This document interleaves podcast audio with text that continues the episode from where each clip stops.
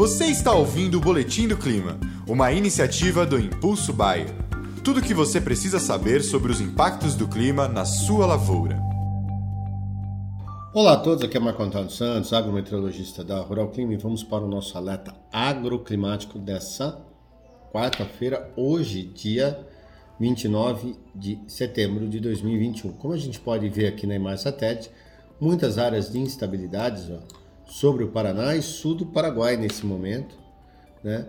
E a tendência, portanto, para essa quarta-feira é de chuvas em grande parte das regiões produtoras aqui do sul do Brasil. Chove em algumas áreas aqui do Rio Grande do Sul, chove em algumas áreas do Paraná nessa, nessa quarta-feira.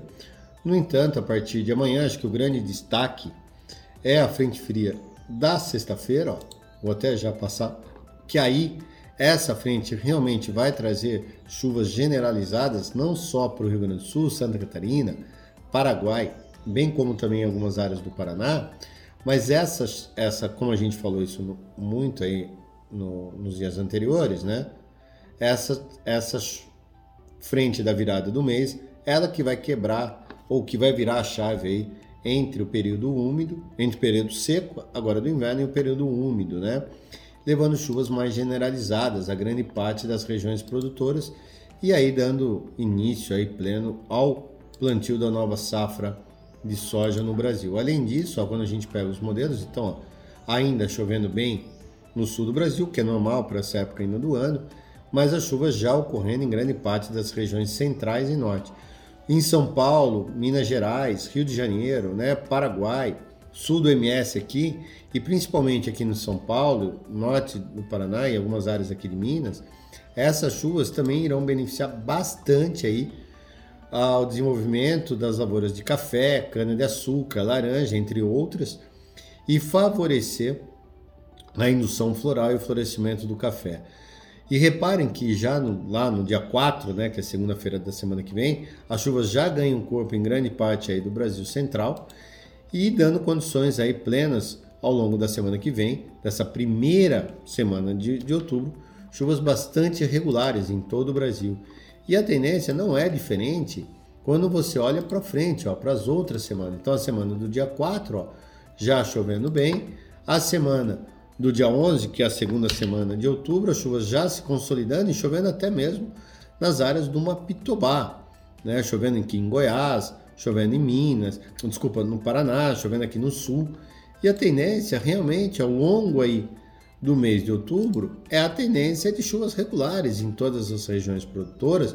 Lógico que horas um pouquinho mais no sul, depois uma outra semana um pouquinho mais no norte, o que é normal agora. A gente vai ter se horas as frentes é, surgindo lá no sul, avançando e até ela avançar de novo, né, na região mais central norte, demora alguns dias então, mas quando a gente olha, a gente observa que o mês de outubro tem tudo para ser com chuvas praticamente boas em todo o Brasil. Ou seja, olha lá, sinalizando bons volumes de chuvas em todo o Brasil. Os grandes gargados dessa safra, já adiantando aí agora, ó, novembro, tá chovendo bem também. Eu acho que é, você pegar anomalia de chuvas, tá, seria um novembro e dezembro no sul do Brasil, com algumas chuvas mais irregulares, não é ausência, mas chuvas um pouco mais irregulares em todo o Cone Sul. E depois você pega janeiro e fevereiro ali, ó. Não estou falando que vai ser os dois meses, mas você pode pegar aí uma parte de janeiro e um pouquinho de fevereiro, um pouco mais seco também na região do Mapitobá. Então, o mês de outubro sinalizando com chuvas muito boas em grande parte do Brasil um pouquinho ali no sul do Brasil, mas já para o final de outubro. O mês de novembro, realmente chuvas um pouco melhores, mas a tendência aí, pessoal, é os grandes gargalos. Vamos lá, os grandes gargalos nossos, aqui dessa safra. Novembro e dezembro, chuvas mais irregulares no sul do Brasil, principalmente no Rio Grande do Sul, Santa Catarina ali, Paraguai e algumas áreas também do sul e leste do Mato Grosso do Sul e, sul, é, e oeste de São Paulo, algumas chuvas um pouco mais irregulares, novembro e dezembro, nada que possa trazer grandes problemas, mas pode ficar uma outra semana um pouquinho mais é, sem chuvas.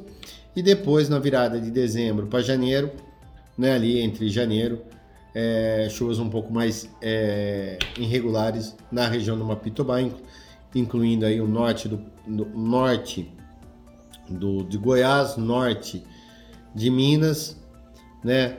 Algumas áreas. Eu acho que Goiás, assim, a região mais leste de Goiás, a estrada de ferro, algumas áreas mais centrais ali de Goiás e o norte, um pouquinho de chuvas mais irregulares, uns 15 dias por aí, nada demais, 15, 15, 15 um, duas ou três semanas aí um pouco de chuvas mais irregulares. E até mesmo algumas regiões do vale a gente pode ver que há uma possibilidade disso. Mas do resto, pessoal, acho que é, uma semana, é um ano de safra cheia, com boas condições. Ok? Um grande abraço a todos, uma excelente quarta-feira e até o nosso próximo alerta. E esse foi o Boletim do Clima, uma iniciativa do Impulso Bayer. As últimas notícias do Impulso Bayer sobre a previsão do tempo para sua lavoura.